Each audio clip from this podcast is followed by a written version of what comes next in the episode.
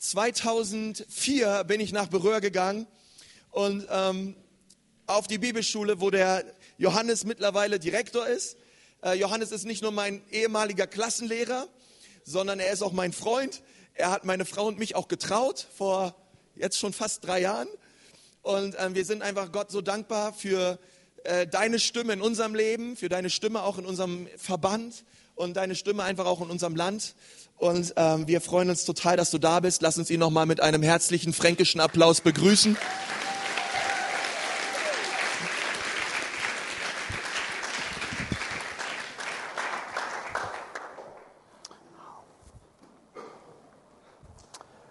Ja, guten Morgen. Schön in Nürnberg zu sein. Ihr habt eine schöne Stadt und eine schöne Gemeinde. Und, das, und die macht die Stadt noch schöner. Ja, weil Gottes Schönheit ausstrahlt. Es gibt etwas, was uns Menschen alle eint. Jeder Mensch auf dieser Erde, ob klein, ob Kleinkind, Teenager, in meinem Alter, ich weiß gar nicht, wo ich hingehöre, ähm, identitätslos, nein. ähm, so, wenn man die 40 überschritten hat, dann denkt man sich, wo geht's jetzt lang? Ähm, als Schwabe sagt man sich ja, mit 40 wird man erst gescheit. Also da ist ja noch eine Perspektive drin. Oder im Seniorenalter etwas, was uns alle eint, und das ist wir sind alle sehr, sehr, ich sag mal, süchtig nach etwas und das ist Anerkennung. Jeder Mensch will Anerkennung. Jeder Mensch möchte anerkannt werden, Ehre bekommen, etwas, wo man ihn anschaut und sagt, das kann der, der ist toll, der ist super. Ich kenne niemand, der das nicht braucht. Und mit diesem Gedanken, ich weiß, dass ihr eine Reihe macht in der Gemeinde, da will ich so ein bisschen in diese Reihe einpassen. Ich möchte euch einen Text vorlesen aus dem Alten Testament, aus dem zweiten Buch Mose, Kapitel 34, zweiten Buch Mose, Kapitel 34, Vers 10 bis 14. Und der Herr sprach, siehe, ich will einen Bund schließen, vor deinem ganzen Volk will ich Wunder tun, wie sie nicht geschehen sind in anderen Ländern und unter allen Völkern. Und das ganze Volk, in dessen Mitte du bist, soll das Herrn Werk sehen. Denn wunderbar wird sein, was ich an dir tun werde. Halte, was ich dir heute gebiete. Siehe, ich will vor dir her ausstoßen die Amoriter, Kananiter, Hethiter, Perisiter, Heviter, Jubisuter und so weiter und so fort. Hüte dich, einen Bund zu schließen mit den Bewohnern des Landes, in das du kommst, damit sie dir nicht zum Fallstrick werden in deiner Mitte, sondern ihre Altäre sollst du umstürzen und ihre Steinmale zerbrechen und ihre heiligen Pfähle umhauen, denn du sollst keinen anderen Gott anbeten, denn der Herr, dessen Name eifersüchtig ist, ist ein eifersüchtiger Gott. Text spricht von einer Zeit, in der Gott sich ein Volk auserwählt, nämlich das jüdische Volk, ein Volk, das in Sklaverei war, das er befreite durch seine mächtige Hand. Kein Mensch konnte das tun, aber er konnte es tun. Er bezwang das mächtigste Reich zu der Zeit, nämlich das ägyptische Reich, und sagte, mein Volk soll frei sein. Und dann schließt er einen Bund mit ihm, einen Vertrag, würden wir heute sagen, mit dem Volk und sagt, ich will euer Gott sein. Und da, wo ich euch hinführe in das verheißene Land, da habt ihr einen einzigen Job zu tun und das ist, ihr müsst mich verherrlichen. Ich möchte alle Ehre haben aus eurer Mitte. Ich werde meinen Teil tun, ich tue Wunder unter euch, ich werde großartige Wunder tun und die Wunder, die damals in der Zeit getan hat, waren schon beeindruckend, um es mal so zu sagen. Ein Meer zu teilen, Finsternis zu verursachen, Hagel und Feuer vom Himmel, Versorgung eines ganzen Volkes mitten in der Wüste und so weiter und so fort. Er tat diese Wunder und er tut sie nach wie vor. Aber das Volk hatte einen Job in diesem Vertrag, in diesem Bund, Gott alle Ehre zu geben. Und Gott begründet das mit der Aussage, denn ich bin ein eifersüchtiger Gott. Nun, Eifersucht ist so ein Wort, ich weiß nicht, wie man das, wie das, was es bei dir auslöst. Bei mir löst das ein Stück weit wenn jemand sagt, er ist eifersüchtig, hat es ein bisschen was von, für, Entschuldigung, für mich fast wie, wie Minderwertigkeit. Also wie, nur jemand, der nicht weiß, wer er ist, ist eifersüchtig. Und jetzt sagt Gott von sich, dass er eifersüchtig ist. Das ist die eine Seite der Medaille. Das zweite kann sein, etwas, dass du eifersüchtig bist, weil es etwas gibt, was dir sehr wertvoll ist, weil, was dir sehr wichtig ist, was du denkst, das will ich auf keinen Fall verlieren. Gott sagt auf jeden Fall an dieser Stelle, dass er eifersüchtig ist und dass er alle Ehre bekommen möchte. Mein erster Punkt heute Morgen ist, Gott will deine Anbetung. Gott will alle Ehre haben, die es gibt. Er teilt seine Ehre mit niemandem. Er möchte sie alleine haben. Und wenn wir von Anbetung, von Ehre Gottes, dann haben wir gerade gesungen und haben gewaltige Texte gesungen. Manche Texte weiß ich nicht so ganz, ob wir da bewusst sind, was wir da singen und ob wir das auch wirklich durchbuchstabieren wollen, was wir da immer singen. Aber ähm, es ist schon mal der richtige Weg, dass wir sagen, Gott, dir, dich beten wir an.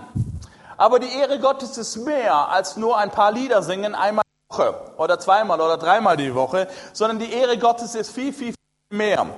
Und das ist ein Thema, was sich durch die ganze Heilige Schrift, durch die ganze Bibel hindurchzieht, von Anfang bis Ende. Gott will alle Ehre haben. Er will die Anbetung haben. Und ich möchte mit euch jetzt kurz in das letzte Buch der Bibel reinschauen, um dort deutlich zu machen, ähm, wie dieses Thema der Anbetung, der Ehre Gottes in der Offenbarung deutlich wird. Nun ist die Offenbarung ein Buch, die Apokalypse, wo viele Christen sich, ja, entweder scheuen davor, weil sie denken, da sind so komische Stories drin und ich verstehe das gar nicht, oder sie lieben dieses Buch, weil sie darin spekulieren können ohne Ende.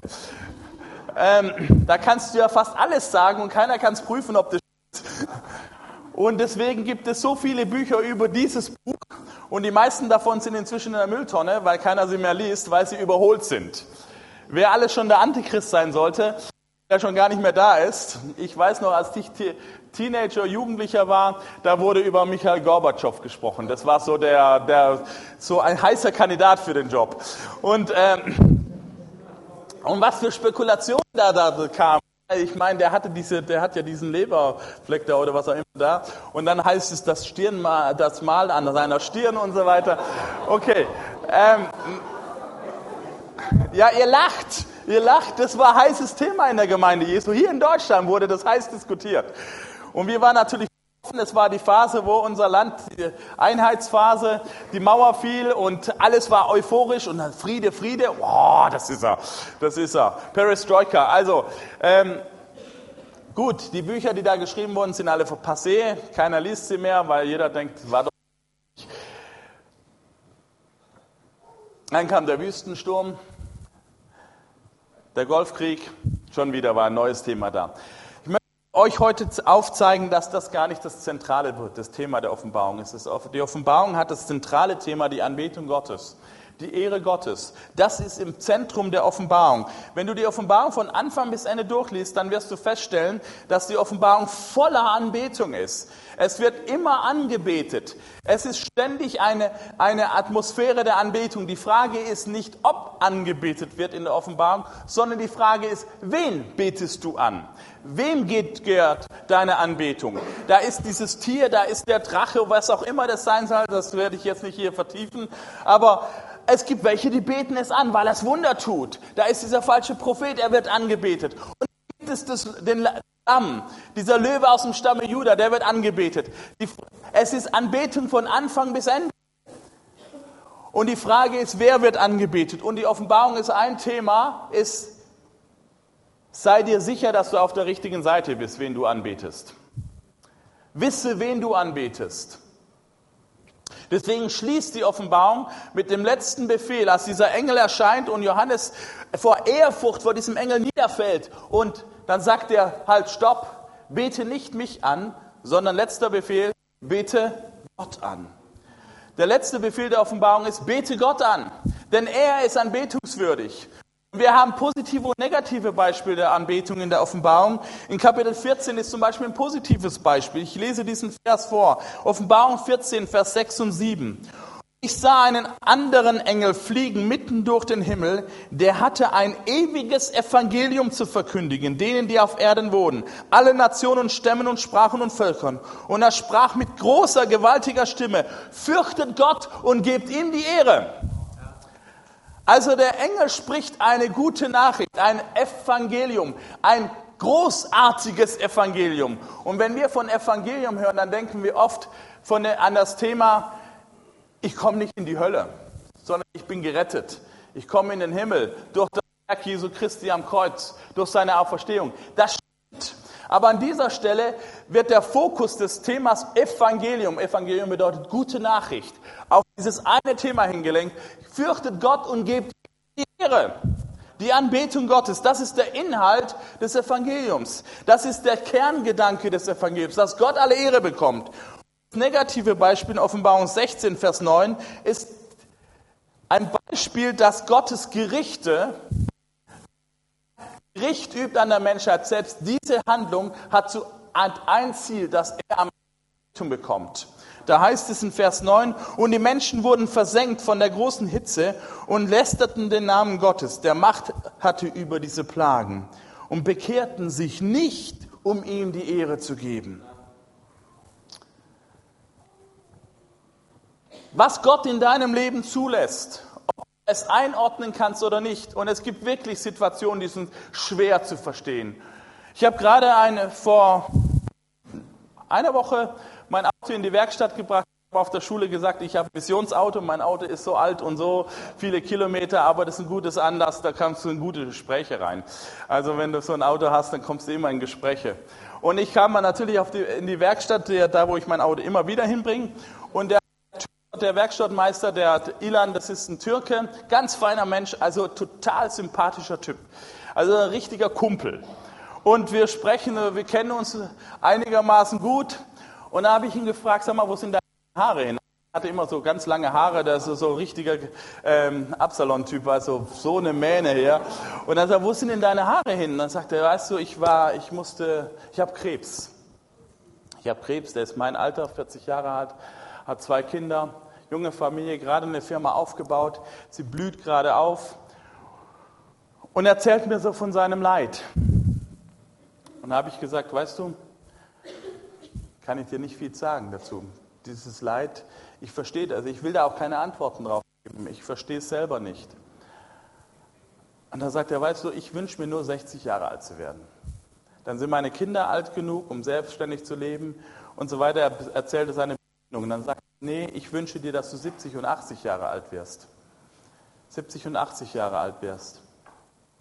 Aber vor allen Dingen wünsche ich mir, dass wir irgendwann mal gemeinsam da oben sitzen und, und, und zurückschauen auf unser Leben und die Fragen, die wir jetzt nicht beantworten konnten, beantwortet bekommen. Meinte er so, ja, weißt du, an Gott glauben, das, ist, das kann ich nicht mehr. Ich, es gibt so, ich habe das Gefühl, ich habe nur eine Pechsträhne nach der anderen, nur eine Katastrophe nach der anderen und da kann ich nicht an Gott glauben. Und außerdem, warum nach oben? Schon nach oben, dann muss man auch die Alternative nach unten denken. Die, man, das ja inkonsequent, meinte er so. Dann sagt er, da hast du allerdings sehr, sehr recht. Also es geht entweder nach oben oder nach unten. Aber ich, ich gehe nach oben. Und dann sagt er, woher weißt du das? Und dann sagt er, das ist ganz einfach, das kann man wissen. Es ist ja kein Pokerspiel mit Gott. Sondern wie ich weiß, wo es hingeht. Und du kannst es auch wissen. Und dann habe ich ein kurzes Evangelium gesagt, gesagt, wenn du mehr wissen willst, ich will nicht dich reden, sondern ich weiß eins, Gott ist real, er kann dich überzeugen. Und habe ihm so das Evangelium erzählt. Es gibt Situationen im Leben, viel Leid, wo ich keine Ahnung habe, Antworten habe. Und ich hüte mich da, eine schnelle Antwort zu geben. Aber eins weiß ich, dass jede Situation, die Gott zulässt in meinem Leben und in deinem Leben, am Ende dazu dienen soll, dass er verherrlicht wird. Dass Gott die Ehre bekommt. Dass er die Anbetung bekommt. Das weiß ich. Wenn wir die Offenbarung reinschauen, das, das erste, der erste große Highlight nach den sieben Sendschreiben ist dieser Blick des Propheten in den Thronsaal Gottes. Ein Blick in den Himmel. Da sehen wir in Kapitel 4 und Kapitel 5. Das ist ein atemberaubendes Kapitel. Das könnt ihr gerne mal zu Hause leben, lesen. Das ist spannend geschrieben. Und es beschreibt diesen Thronsaal, wo dieser Allmächtige sitzt. Und er wird beschrieben mit Herrlichkeit, mit Glanz. Und das, was da an Materie beschrieben ist, das gibt es gar nicht. Zumindest nicht auf dieser Erde. Und alles ist voller Anbetung, voller Anbetung. Und dann kommt dieser aus dem Stamm Juda. Und er wird angebetet. Und nachher, wenn er hinschaut, sieht er, das ist kein Löwe, sondern das ist ein Lamm. Und er bekommt die Anbetung. Der Einstieg ist sozusagen ein Blick. Wir beten im Vater unser, Vater unser im Himmel. Und dann kommt dieser Punkt, dein Wille geschehe wie im Himmel, so auf Erden. Und eigentlich ist die Offenbarung nichts anderes als eine Interpretation des Vaterunsers. Was geschieht im Himmel? Er, der Prophet, der Seher darf in den Himmel reinschauen und sieht, dort ist lauter Anbetung, dort ist die, die Herrlichkeit Gottes, die Ehre Gottes im Fokus. Alles ist ausgerichtet auf die Anbetung Gottes. Und genau das, was im Himmel geschieht, soll auch auf Erden geschehen. Und deswegen schließt die Offenbarung in Kapitel 20, dass dieser Thronsaal, dieser Tempel, dieser Herrlichkeitssaal Gottes auf diese Erde kommt. Dein Wille geschehe im Himmel so auf Erden. Gottes Ziel ist Anbetung. Gottes Ziel ist Ehre. Gott will alle Ehre haben. Er ist eifersüchtig auf die Ehre. Warum? Was ist das für ein Gott, der so scharf ist auf Anbetung? Braucht er das? Das klingt ja fast schon negativ. Erstens, weil er ist. Es gibt keinen neben ihm. Alle anderen Wesen dieses Universums sind auf der anderen Seite, nämlich auf der Seite des Geschöpflichen, des Geschaffenen. Er ist der Einzige, der auf der anderen Seite ist. Er ist der Schöpfer. Und deswegen auch alle Anbetung haben. Aber es gibt noch einen viel tiefer gehenden Grund. Ich beantworte diese Frage mit, mit einer Aussage. Gott will alle Anbetung haben, weil seine Ehre unser Heil ist. Seine Anbetung, seine Ehre ist unser Heil. Ich will es kurz mal erklären, warum ich auf diese Aussage komme.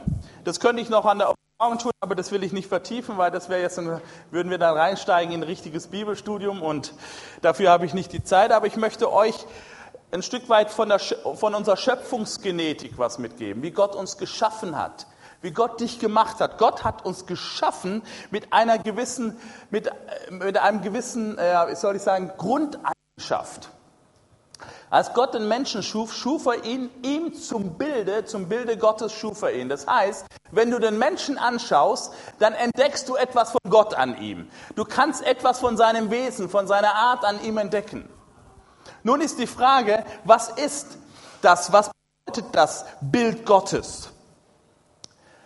Darüber streiten sich die Theologen, darüber gibt es tausende von Büchern, darüber gibt es Ausführungen, weil es gibt tatsächlich in der Bibel zwei, zwei Offenbarungslinien, die sich dazu, zu diesem Thema durchziehen. Das eine ist, dass die, die Bibel beschreibt von einer Ebenbildlichkeit des Menschen, einer Ebenbildlichkeit des Menschen zu Gott hin, die sich durch die Geschichte hindurchzieht und die bleibt. Wir sprechen da von der bleibenden Ebenbildlichkeit. Ein Mensch bleibt Ebenbild, egal was er tut. Selbst der negativste und korrupteste und perverseste Typ auf dieser Welt bleibt Ebenbild Gottes. Natürlich fragen wir uns, inwiefern kann er das noch sein? Und da kommt die zweite Linie der, der Offenbarung rein, nämlich die, dass die Bibel sagt, wir, da ist eine Katastrophe passiert, da ist irgendwas passiert am Anfang der Menschheit, wo der Mensch diese dieses Ebenbildsein ein Stück weit verloren hat oder ist zerstört worden, ist kaputt gemacht worden. Das nennt die Bibel den Sündenfall. Das heißt, diese Geschichte, wo das, die Sünde, die Rebellion gegen Gott in die Menschheit hineinkommt. Diesen Sündenfall zerstört den Mensch als Ebenbild Gottes. Und das ist, da spricht dann die Bibel, das Neue Testament sehr deutlich von der verlorenen Ebenbildlichkeit des Menschen. Also der hat das verloren, da ist etwas perdu gegangen. Wie verhält sich das eine zum anderen? Wie kann etwas bleiben und trotzdem verloren gegangen sein? Wie kann etwas zerstört sein und trotzdem da sein? Das ist jetzt das Spannungsfeld. Und das möchte ich beschreiben mit einem ähm, Spannungsfeld. Die, die, die Büroianer lachen. Gell? Das, das, ist ein Lieblingswort für mich. Ähm, wo, wie erkläre ich das? Ich möchte mal fragen, gibt es hier irgendeine Dame in diesem Raum, die in ihrer Handtasche einen Spiegel hat, einen kleinen Handspiegel, den sie gebraucht, für, um sich immer wieder mal anzuschauen. Keiner da? Ich habe letzte Woche zu Italienern gesprochen. Ähm, zu, und da war ich garantiert sicher, dass die das haben. Also, und da waren mehrere da. Also bei den Deutschen gibt es jemanden. Judith. Hast du auch nicht? Ihr seid alle so uneitel. Wie seid denn ihr geprägt? Aha, ihr wisst, dass ihr schön seid. Okay, gut. Okay, das würde ich mal morgens früh gerne prüfen. Ob das wirklich so ist. Ihr habt einen. Wow. Danke. Super. Genau. Okay, ein Spiegel ist ein Spiegel. Egal in welche Richtung das Teil gedreht wird, ob es zugeklappt wird, aufgemacht wird, was auch immer du damit machst, es ist ein Spiegel. So nennt man dieses Teil. Was du aber in einem Spiegel siehst, ist immer davon abhängig, in welche Richtung der Spiegel, sich, äh, der Spiegel ausgerichtet ist. Also wenn ich mich selbst drin sehen will, dann muss der Spiegel auf mich zeigen. Dann muss ich in den Spiegel reinschauen können und der Spiegel muss auf mich ausgerichtet sein. Wenn der Spiegel dich an, dann muss er so ausgerichtet. Versteht ihr? Also der Spiegel ist, bleibt ein Spiegel, so wie der Mensch Ebenbild Gottes bleibt, egal was er ist, er bleibt Ebenbild Gottes.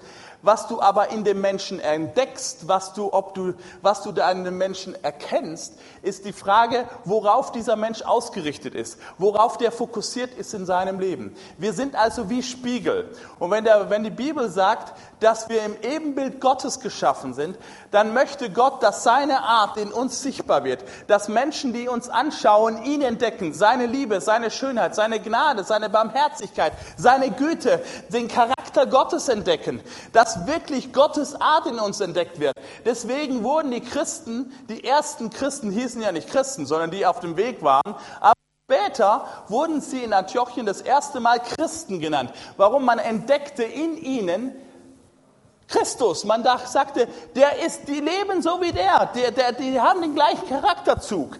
Der, was war passiert? Man, Christen waren Menschen, die ihr Leben diesen Christus ausgerichtet hatten. Wie ein Spiegel, der auf etwas ausgerichtet ist. Und das, worauf er ausgerichtet ist, das spiegelt er wieder. Ich habe am Anfang gesagt, dass wir alle nach Anerkennung und Ehre aus sind. Jeder Mensch will das. Das liegt in unserer Schöpfungsgenetik. Gott hat uns geschaffen als Spiegel. Und so wie er voller Anbetung, voller Ehre, voller Herrlichkeit ist, so möchte er, dass wir eigentlich voller Anbetung, voller Ehre, voller Herrlichkeit sind. Durch den Sündenfall ist diese Ehre pervertiert und wir haben das noch auf egoistisch auf uns ausgerichtet. Das ist der Grund, warum wir süchtig sind nach Anerkennung, immer noch. Es ist immer noch es da, wir wollen das haben. Und als die Schlange damals anfing, die, die, die erste Menschheit zu verführen, kam die Frage, du kannst so sein wie Gott. Du kannst so sein wie Gott. Und der Adam hätte eigentlich sagen müssen, Schlange, das ist nichts Neues, was du mir sagst, das weiß ich. Gott hat mich geschaffen in seinem Bild. Wenn du mich anschaust, dann entdeckst du Gott in mir. Warum? Weil ich Gott anschaue. Weil ich Gott anschaue. Sein Wesen ist sichtbar in mir, seine Schönheit, Gottes Art prägt, Gottes Schönheit prägt, Gottes Gesundheit prägt, Umgang prägt. Und wenn du mit Gott Umgang hast, dann prägt das dein Leben. Und Adam hätte sagen können, schau mich an, in mir entdeckst du diesen Gott, wie er handelt. Das heißt nicht, dass Gott in mir ist in dieser Form, wie es manchmal zum Beispiel im Hinduismus und im Buddhismus vertreten wird, sondern es gibt einen anderen Ansatz in der Bibel, der ist nämlich ganz, ganz demütig gleichzeitig. Die Schlange hat ihn verführt und hat gesagt, du willst du sein wie Gott, indem du dich loslöst von Gott. Indem du unabhängig bist von Gott, indem du Gottes Position einnimmst, indem du selber Gott bist. Und das war der Anfang vom Ende. Das war die Katastrophe der Menschheit. Was passierte? Der Spiegel, der eigentlich Gott anschaute, dieser Mensch, der auf Gott ausgerichtet war, wo die Schönheit Gottes, die Herrlichkeit Gottes, die Gesundheit Gottes, die Gnade, die Güte, die Liebe, der Charakter zu Gottes reinkam und deswegen all das Herrliche, wo Gott am Ende sagen konnte, es ist sehr gut. Super, was ich gebaut habe, was ich gemacht habe. Dieser Mensch strahlt wirklich mich wieder. Dieser Mensch sagte, ich will das ohne Gott. Er drehte sich um. Er bleibt immer noch ein Spiegel. Immer noch das Potenzial, etwas wiederzuspiegeln, aber nicht mehr die Schönheit Gottes, nicht mehr die Art Gottes. Seine Ehre ist unser Heil. Wenn ich verstanden habe, das ist der Grund, warum Gott alle Ehre haben möchte. Er möchte, dass du, dass ich als Mensch auf ihn mein Leben ausrichte. Wenn ich mein Leben auf ihn ausrichte, dann kann seine Gaben, seine Schönheit, sein Charakter, sein Wesen in mein Leben reinkommen. Und wenn ich das nicht tue, dann kann alles Mögliche reinkommen, aber nicht mehr das, was Gott hat. Und was Gott hat, ist immer das Beste. Unsere Schöpfungsgenetik ist so, dass wir auf Ehre Gottes angewiesen sind. Wir sind angewiesen darauf, dass Gott sich in uns widerspiegeln kann. Wir sind angewiesen darauf, dass Gott seine Art in unser Leben reinprägen kann. Wir sind angewiesen darauf, dass Gottes Gesundheit in unser Leben reinkommt. Wir sind angewiesen, dass seine Liebe mein Leben heil macht. Ohne das bleibt der Spiegel ein Spiegel. Dann kommt der Egoismus rein, dann kommt Neid rein, Streit, Stolz. Wir wollen immer noch die Ehre haben, aber wir wollen sie für uns selbst haben. Und jetzt sagt Gott, ich bin ein eifersüchtiger Gott. Johannes, ich möchte, dass du alleine, alleine mich anbetest, dass alle Ehre in deinem Leben mir gehört. Und damit sagt er mir, richte dein Leben auf mich aus. Ohne mich kannst du nichts tun, sagt Jesus. Ich möchte, dass du dein Leben auf mich ausrichtest. Dann kann all das, was ich habe, für dich in dein Leben reinfließen. Halleluja. Und deswegen ist Ehre Gottes Evangelium. Deswegen ist Ehre Gottes Heilsbotschaft, Gesundheitsbotschaft. Es ist Herrlichkeitsbotschaft. Allein Gott soll alle Ehre bekommen. In dem Augenblick, wo ich sage, ich möchte ein bisschen was von dem selber machen, ein bisschen was von mir selber haben, dreht der Spiegel sich schon weg. Wenn das der Strahl Gottes ist, mit dem Spiegel kann ich sogar jemanden blenden, in der gleichen Art wie, wie der Strahler selbst. So ähnlich kann mein Leben sein. Mein Leben kann Gottes Art widerspiegeln in eine Welt, die ihn nicht kennt. Mein Leben kann Gottes Charakter reinbringen in eine Welt, die ihn nicht kennt. Mein Leben kann Liebe fließen lassen zu Menschen, die lieblos sind, sogar die Menschen, die mir keine Liebe zeigen. Wenn Jesus sagt, wenn das Neue Testament sagt, ihr sollt sogar eure Feinde lieben, dann fragst du dich, wie ist das möglich? Wie kann ich meine Feinde lieb haben? Das geht nur, wenn dein Leben ausgerichtet ist auf den, der Liebe ist und wo Liebe fließen kann in mein Herz und diesen, dieses Defizit, was ich dann empfinde, weil ich das nicht bekomme, von einer Quelle bekomme, die nie versiegt. Lieber Christ, lieber Mensch, der du Jesus Christus noch nicht kennst, ich möchte dich heute Morgen ermutigen, mal diese Frage zu stellen, worauf ist mein Leben ausgerichtet? Was ist, der, was ist der höchste, die höchste Maxime in meinem Leben? Und die Einladung Gottes ist, ihn zu verherrlichen.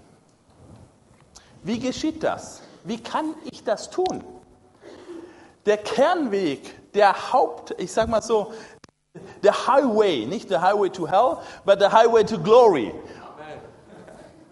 Der Highway ist ein Text im Neuen Testament im Hebräerbrief. Da heißt es, Hebräer, 6, äh, Hebräer 11, ähm, Vers 6,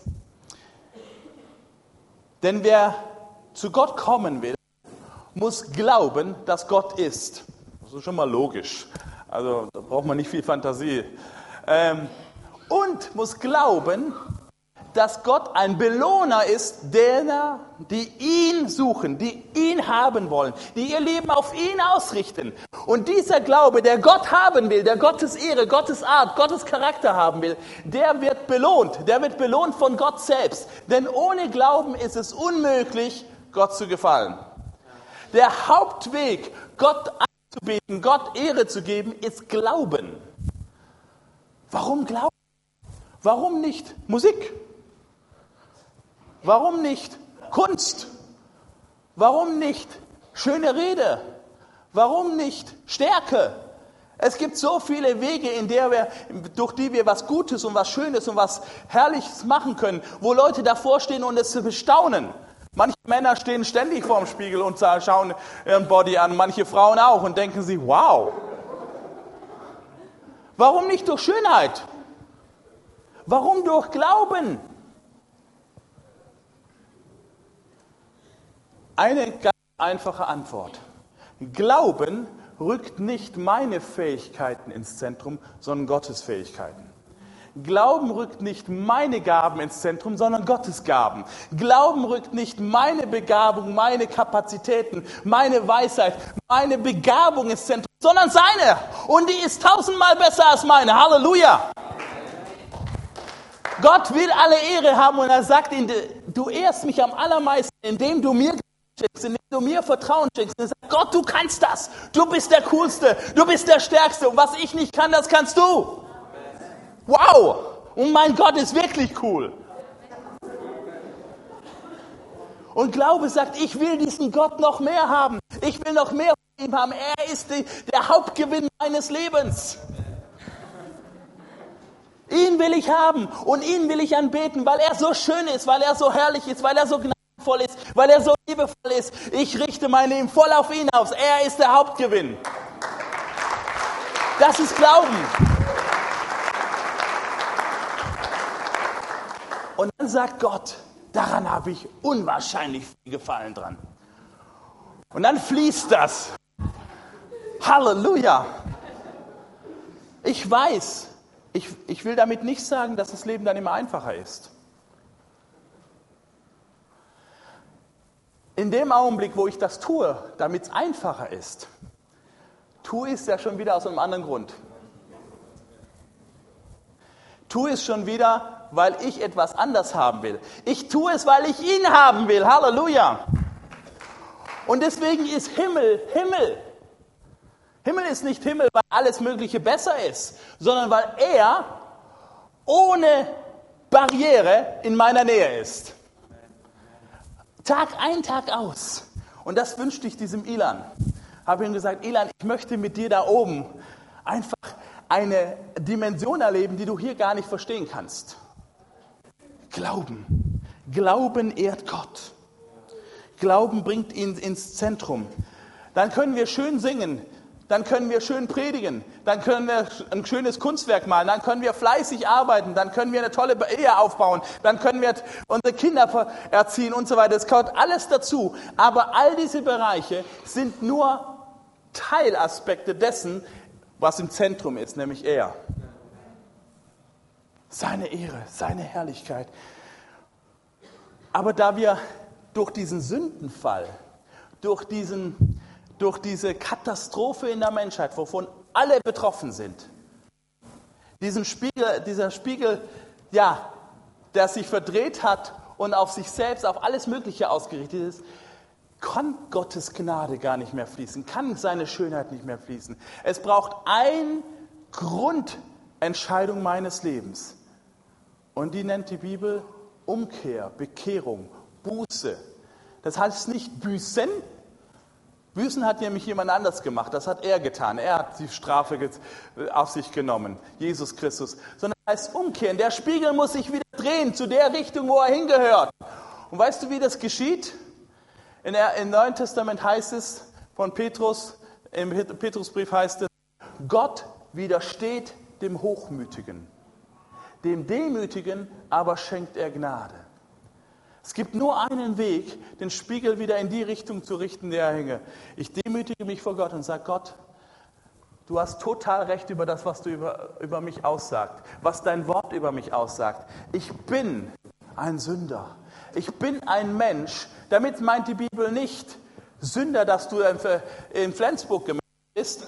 Und sie meint auch nicht, dass du der schlimmste Täter irgendwelcher moralischen Delikte bist, sondern dass dein Leben einen falschen Fokus hat, dass dein Leben nicht auf Gott ausgerichtet ist. Und das stimmt Gott. Mein Leben ist nicht auf dich ausgerichtet. Ich demütige mich vor dir und ich brauche deine Gnade. Und dann heißt es, und dem Demütigen schenkt er seine Gnade, weil in dem Augenblick dreht sich der Spiegel und dann fließt die Gnade Gottes in mein Leben. Halleluja. Und dann heißt, da werden wir Christen. Christen ist nicht etwas, was du in der deutschen Kultur übertragen bekommst, weil du hier aufgewachsen bist, zu Afghanistan. Sondern Christen bedeutet, sind Menschen, deren Fokus auf Jesus Christus ausgerichtet ist. Und wo sich dieser Jesus Christus spiegeln kann in ihrem Leben. Das ist Glauben. Und dazu möchte ich dich heute Morgen einladen. Dazu möchte Gott dich einladen. Er möchte dich einladen, dass du in deinem Leben den, diese Maxime hast. Seine Ehre ist alles, was ich möchte. Weil du weißt, wenn seine Ehre ist das Beste, was dir passieren kann. Gottes Art prägt. Bin mit meiner Frau glücklich, viele Jahre, ein paar Jahre mehr als ihr, verheiratet, aber es wird immer schöner ja nicht eine, bei der Ehe ist es immer wow, es geht immer besser. Es wird immer schöner. Und meine Frau kenne ich tausendmal mehr als am Anfang. Inzwischen, wenn ich mal zu meiner Frau reinkomme ins, äh, ins, äh, ins Haus, irgendwo war unterwegs, da muss ich mal gar nichts mehr hören von ihr. Ich spüre, was sie fühlt. Ob positiv oder negativ. Da fließt etwas, weil unser Leben aufeinander ausgerichtet ist. Und so ist das mit Gott. Redet zu uns. Gott spricht zu mir. Gott sagt mir seine Liebe. Gott sagt mir auch seinen Frust über mein Leben. Sagt Johannes, das gefällt mir nicht, wie du mit den Menschen da umgegangen bist. Das hat mich nicht verherrlicht. Das war kein bisschen von meiner Liebe geprägt. Das war von deinem Frust geprägt. Das war von der und der Situation, aber nicht von meiner Liebe. Richte dein Leben aus auf mich. Und dann muss ich wieder mich demütigen vor Gott. Und demütigen vor Gott ist ein Weg, in dem ich Glauben ausübe. Ich glaube, dass er mich, wenn ich mich demütige, hochhebt. Das heißt nämlich dort, er widersteht dem Hochmütigen, dem Demütigen schenkt er Gnade und er hebt ihn mit mächtiger Hand. Halleluja! Gott schuf den Menschen nochmals zur Schöpfungsgenetik, zum Herrschen, weil er in seinem Bild geschaffen ist. Und am Schluss der Bibel heißt es, wenn dieser Tempel, dieser Herrlichkeit Gottes, dieser Thronsaal Gottes auf Erden ist, heißt es, und sie werden herrschen mit ihm von Ewigkeit zu Ewigkeit zu Ewigkeit zu Ewigkeit. Halleluja! Ich habe Königsblut in mir, weil ich auf ihn ausgerichtet bin. In dem Augenblick, wo ich mich wegdrehe von ihnen, verliere ich alles. Ist alles dahin. Ich bleibe immer noch ein Spiegel, aber das ist mehr an Schönheit Gottes drin. Was mache ich jetzt damit? Was, wozu entscheide ich mich heute Morgen? Wozu entscheidest du dich heute Morgen? Wozu entscheidest du dich morgen früh, wenn du am Montag, ich weiß, der Montag ist für viele Menschen so der, der, der schwierige Tag in der Woche. Wozu entscheidest du dich am Montag zu leben? Was ist die Ausrichtung deines Lebens? Heute Morgen ist das einfach und am Samstag, aber was ist am Montag?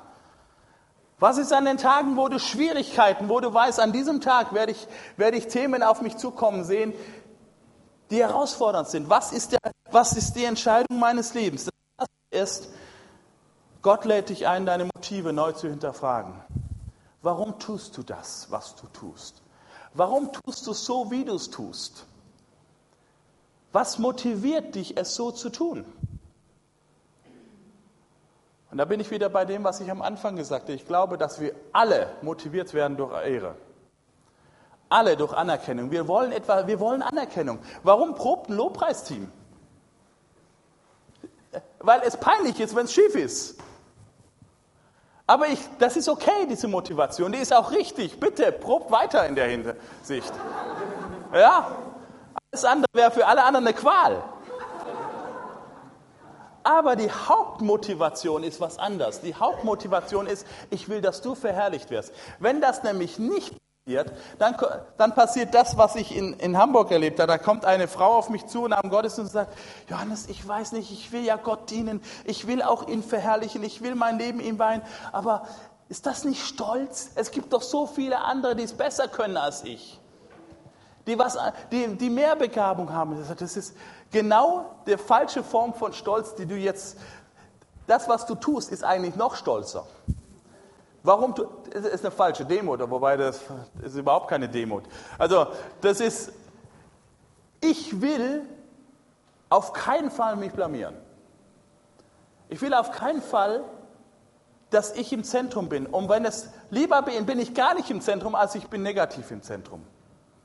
Ich habe einen Freund, Konsti kennt den, Antonio, er kam vor einem Jahr zu mir und sagt, Johannes, ich habe auf dem Herzen, einen Ju großen Jugendevent zu starten im Rhein-Main-Gebiet. Aber ich habe Angst, dass es eine Pleite wird. Da habe ich gesagt, okay, was ist deine Motivation? Soll Gott verherrlicht werden? Sagte ja.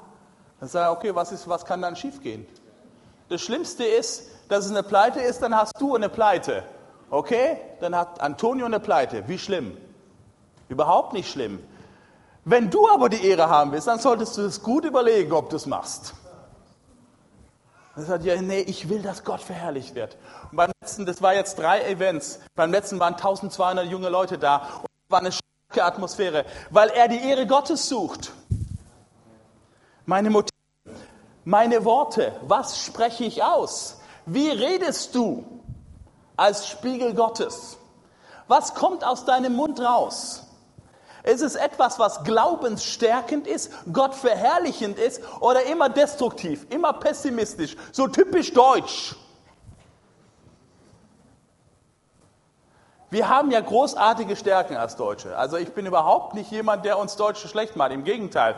Ich bin viele Jahre im Ausland aufgewachsen und deswegen bin ich, ich, ich finde es cool, Deutscher zu sein. Aber es gibt auch große Schwächen, die wir haben. Und eine unserer Schwächen ist, wir suchen, wir finden überall und hundertprozentig, wir finden das Haar in der Suppe. Das können wir. Das ist, unser Blick ist da, boah, Wahnsinn. So sind wir geprägt von Anfang an. Jedes, Schulsystem ist bei uns so geprägt. Die Benotung ist, was hast du falsch gemacht, nicht was hast du richtig gemacht. Meine Worte sollen ihn verherrlichen. Wie rede ich über seine Gemeinde? Wie rede ich über Christen? Jede Sprache, jedes Mal, wenn ich über Christen rede, spreche ich über Menschen, die ihn verherrlichen sollte.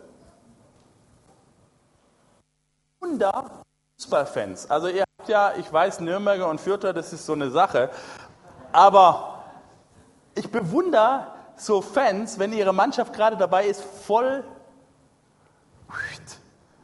den Bach runterzugehen, wie die immer noch singen und ihre Mannschaft bejubeln. Dann denke ich, was für eine Leidenschaft für ihren Club.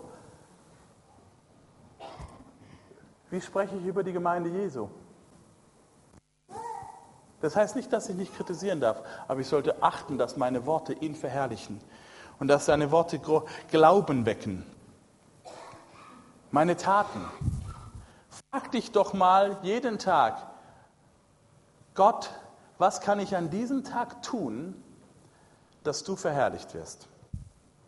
Und wenn dich eine Krise packt, wenn eine Herausforderung in deinem Leben ist, wenn deine Kinder zum Beispiel, liebe Mama, deine Kinder kommen nach, nach, nachmittags nach Hause und bringen dir, ich weiß nicht, komische, komische Stories auf den Tisch, was du, was da alles schiefgelaufen ist und du hast einen Verdachtsmoment, die Hälfte davon eigentlich bei den Kindern an Schuld liegt, mindestens die Hälfte, aber dass sie das gerade so drehen, dass sozusagen eigentlich der Lehrer oder die Klasse oder was auch immer schuld ist, dann frag dich doch mal, wie gehst du diese Krise an? Gehst du sie im Glauben an oder gehst du sie nur, Hauptsache mein Gesicht ist bewahrt, unser Familiengesicht ist bewahrt. Gott, ich will, dass du verherrlicht wirst in dieser Situation, dass meine Kinder Glauben bekommen dass meine Kinder in der Klasse eine andere Atmosphäre ausstrahlen. Vor drei Wochen äh, ein Haus, in dem wir wohnen. und haben vier Schlafzimmer, also vier Zimmer zum Schlafen. Und wir haben vier Kinder. Und logischerweise, wenn man das zusammenrechnet, sechs Personen, also ein Ehepaar plus vier Kinder, es geht nicht ganz auf. Also haben wir zwei Jungs- und zwei Mädelszimmer gehabt. Und die müssten das teilen. Und es waren keine mega großen Räume, sondern so klein, also das, der, der Lukas, das ist mein Dritter, der hatte, der hatte wirklich so eine Nische, da konnte er sich gerade, der konnte schlafen im Bett und konnte stehen und sich umziehen, aber das war's dann und dann noch ein Schreibtisch. Und dann sagt Papa, an dem Abend hat er so richtig Frust gehabt. Papa, das ist eine Katastrophe. Du arbeitest und machst und dann schau mal mein Zimmer an. Das ist, ich will auch ein Einzelzimmer haben und bla bla bla. Und dann hat er äh, seinen Frust rausgelassen. Und logisch, was macht ein anders? Ein Lehrer versucht erstmal zu überzeugen. Da haben wir erstmal alle Register gezogen, habe ihm erzählt, wie Kinder in Afrika leben, wie Kinder. Und ähm, dass, dass, er eigentlich über, dass er froh sein kann, dass er überhaupt ein Dach auf, auf, über dem Kopf hat und so weiter. Also immer diese Extrembeispiele reich rausgeholt. Und, und eigentlich sollte ich es ja wissen, es funktioniert nicht. Weil die Antwort kam gleich, Papa, aber ich lebe nicht in Afrika. Und dann, dann, hat er mir das Gegenteil gezeigt. Dann hat er gleich erzählt, was manche seiner Klassenkameraden haben. Und dann, gut, da sagte ich, dein Beispiel kann ich mit Spiel kontern. Und schon waren wir Schachmatt da. Also ich merkte, das, das, das bringt nichts, aber es war, er war richtig gefrustet. Und dann hat er das übertragen, wie Kinder das oft tun, und hat gesagt, ihr dient Gott. Und dann habe ich gemerkt, hier, wie gehst du jetzt dran? Gehe ich im Glauben zur Verherrlichung Gottes dran? Was mache ich jetzt? Und ich habe mich entschieden, habe gesagt, okay, Johannes, du lebst das, was du anderen predigst. Habe meinen Sohn gefragt, sag mal, hat Gott uns je im, Stich gelassen?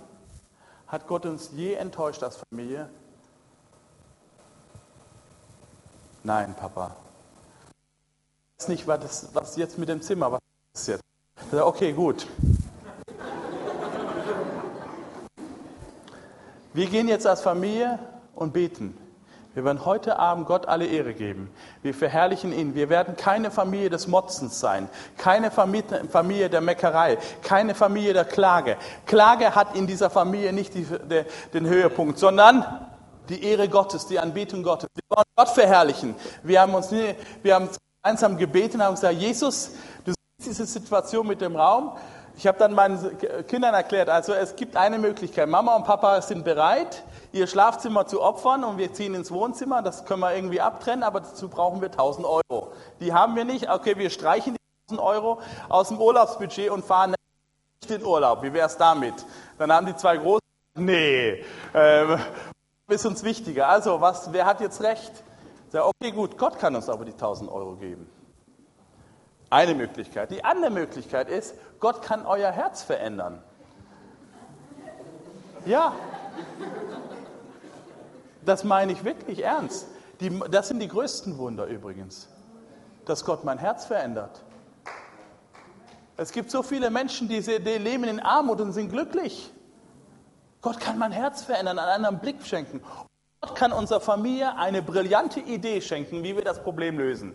Ich habe keine Idee momentan. Okay, wollen wir das tun? Da haben wir gebetet. Dienstagabend war das. Er konnte tatsächlich einschlafen. Und als wir dann im Bett waren Johanna und ich, fragt Johanna mich,